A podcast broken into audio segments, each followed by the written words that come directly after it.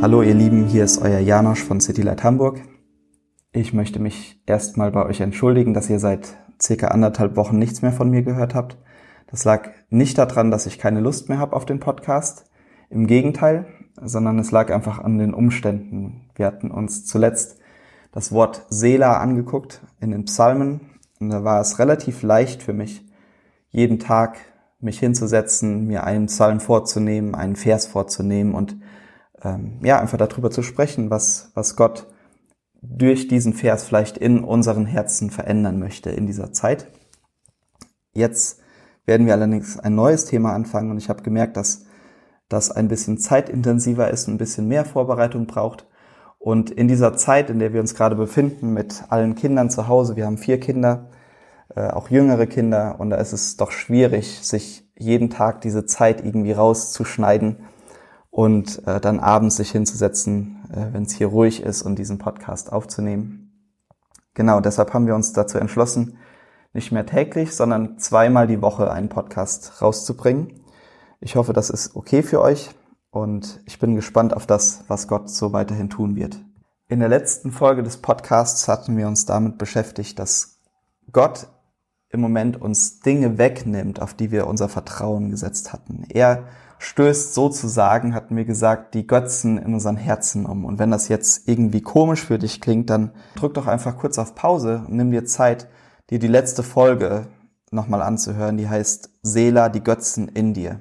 Wir hatten aber auch gesagt, dass er nicht nur diese Götzen in uns umstoßen will, dass er uns diese Götzen nehmen will, sondern auch, dass er dieses Vakuum, was dadurch entsteht, weil wir haben ja unser Vertrauen auf diese Dinge gesetzt, und er möchte dieses Vakuum ausfüllen. Er will nicht, dass wir einfach weitermachen wie bisher, einfach nur ohne diese Dinge. Und deshalb wollen wir uns gerne angucken, wie wir dieses Vakuum, was entsteht, füllen können in den nächsten Wochen. Wir wollen uns Praktiken angucken, die sehr, sehr biblisch sind, aber die wenig in unserem alltäglichen Leben heutzutage vorkommen. Wir wollen uns gerne mit Themen wie christlicher Meditation beschäftigen, Gebet, Fasten, Studieren, mit Einfachheit, mit Einsamkeit, mit Unterordnung, mit Dienen, Sünden bekennen, Anbetung, Gottes Führung in meinem Leben und mit Feiern. Und unser Ziel dabei soll sein, dass wir mehr haben, dass wir mehr Freiheit haben, dass wir mehr Freude haben, dass wir mehr Frieden in unserem Leben haben, dass wir mehr Frucht sehen und dass wir einfach mehr von Jesus haben in unserem Leben. Und vielleicht sagst du dir auch manchmal, es muss doch einfach mehr geben in diesem Leben und du wünschst dir dieses mehr. Und ich kann dir versichern, dass es dieses mehr von Jesus gibt, dass es diese mehr Freude, mehr Freiheit, mehr Frieden, mehr Frucht dass es das gibt, aber es muss auch trainiert werden. Es hat mit voller Hingabe zu tun. Wir haben in unserem Leben oft die Tendenz zur Oberflächlichkeit. Und das hat einfach viel mit der Welt zu tun, in der wir leben, die so oberflächlich ist. Aber die Bibel ist eindeutig da drin, dass sie sagt, dass wir in die Tiefe wachsen sollen. Psalm 42, Verse 2 und 3 sagt, wie ein Hirsch nach klarem Wasser lechzt, so sehne ich mich nach dir, mein Gott. Meine Seele dürstet nach Gott, nach dem lebendigen Gott. Wann darf ich wiederkommen? Wann vor seinem Angesicht stehen? Und um diesen Hunger und diesen Durst nach Gott zu haben, musst du gar nicht lange Christ sein. Es geht gar nicht darum, dass du jetzt sagst, okay, das ist für die Obergeistlichen, sondern dieser Ruf nach mehr gilt für uns alle. Aber die Frage ist, wie können wir das tun? Wie können wir solche Menschen sein in einer Zeit und in einer Welt, die uns täglich dazu drängt, oberflächlich zu bleiben? Und zusätzlich haben wir auch noch die Sünde in unserem Leben, die uns davon abhält, in diese tiefere Gegenwart Gottes zu kommen. In Jesaja 57, Vers 20 steht, aber die Gottlosen sind wie das aufgewühlte Meer, denn es kann nicht ruhig sein und sein Wasser wühlt Kot und Schlamm auf. Ich habe mal für eine Zeit lang in der Karibik gewohnt, in Belize, um genau zu sein. Und ich weiß nicht, was du denkst, wenn du an die Karibik denkst. Aber das, was die Karibik wirklich ausmacht, sind diese wunderschönen Strände. Und genauso war es auch. Also du hattest wirklich weiße Sandstrände, du hattest die Palmen, die so, so halb übers Meer wachsen, so, so ein bisschen schräg. Es war wirklich wunderschön. Aber was total interessant war, ist, ich bin einmal so ein bisschen von den öffentlichen Stränden auf der Insel, auf der ich gelebt habe, weggegangen und ein bisschen weiter in den Norden gegangen. Und sobald man von den öffentlichen Stränden weg war, war lauter Müll an dem Strand. Plastikflaschen, Seile, alles Mögliche wurde an, an den Strand angeschwemmt.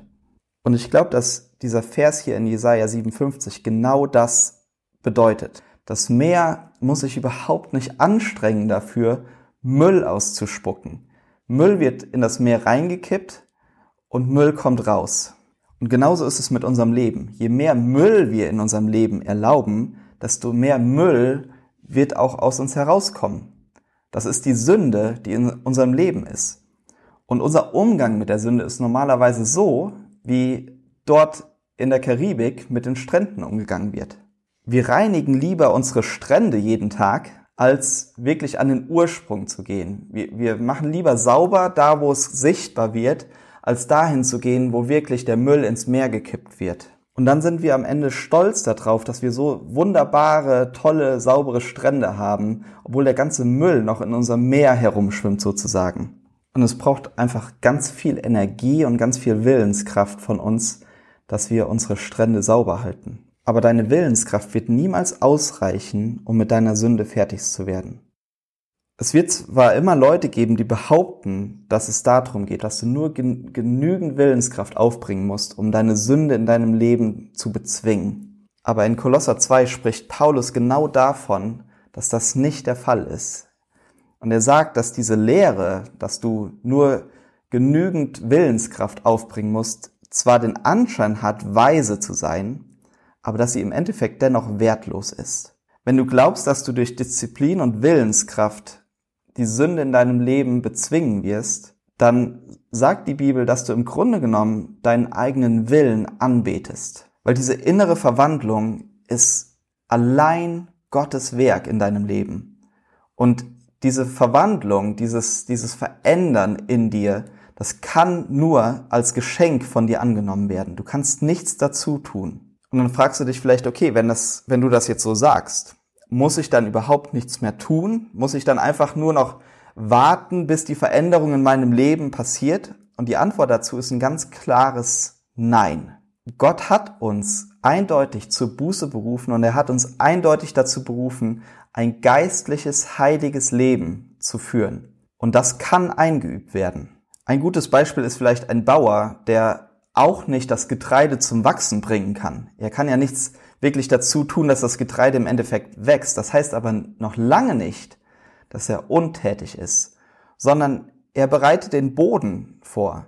Er legt den Samen in die Erde. Und genauso ist es auch für uns. Gerechtigkeit wird nicht einfach so über uns ausgegossen, sondern Gott will, dass wir ein geistliches Leben führen, damit er uns segnen kann. Aber dabei ist es ganz wichtig, eben zu verstehen, dass es nicht unsere Geistlichkeit ist oder unsere Disziplin ist, die die Verwandlung letztendlich bringt, sondern durch dieses Leben, das wir führen, stellen wir uns im Grunde genommen nur an die Stelle, wo Gott uns segnen kann. Wir, wir, wir stellen uns an die Position, wo er, er uns verwandeln kann. Die große Gefahr bei dem Ganzen ist allerdings, und deshalb wollte ich gerne diese Podcast-Folge machen, bevor ich mit diesen geistlichen Praktiken anfange, dass es gesetzlich wird dass du denkst, du musst das tun. Und wenn das in deinem Leben passiert, dann führt das zu zwei Dingen. Stolz und Angst. Dann fängst du nämlich irgendwann an zu denken, wow, ich bin jetzt echt auf dem richtigen Weg. Ich habe den wahren Weg erkannt. Und das wird dich automatisch dazu bringen, dass du diesen Weg,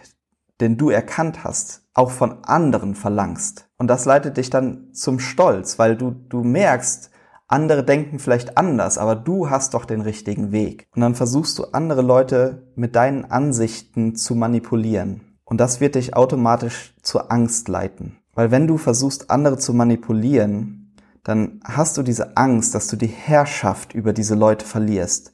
Dass du irgendwann vielleicht selbst beherrscht wirst oder dass du selbst deinem eigenen Standard nicht mehr genügst. Deshalb ist es so, dass erst wenn du wirklich verstehst, dass es ausschließlich Gottes Werk in dir ist, das dich verändern kann, dann erst kannst du deinen dein Drang danach zügeln, andere Maßregeln zu wollen. Und erst dann kannst du wirklich diese Freiheit und dieses Mehr in deinem Leben erleben.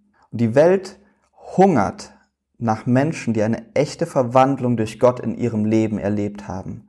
Und die dann diese Verwandlung in Liebe und in Sanftmut nach außen tragen, ohne andere dabei zu richten. Und wenn du auch diesen Hunger nach mehr von Jesus in deinem Leben hast und bereit bist, diesen Weg mitzugehen, ohne dabei gesetzlich zu werden, dann würde ich mich freuen, wenn du einfach in den nächsten Wochen dabei bist, wenn wir uns diese geistlichen Praktiken zusammen angucken.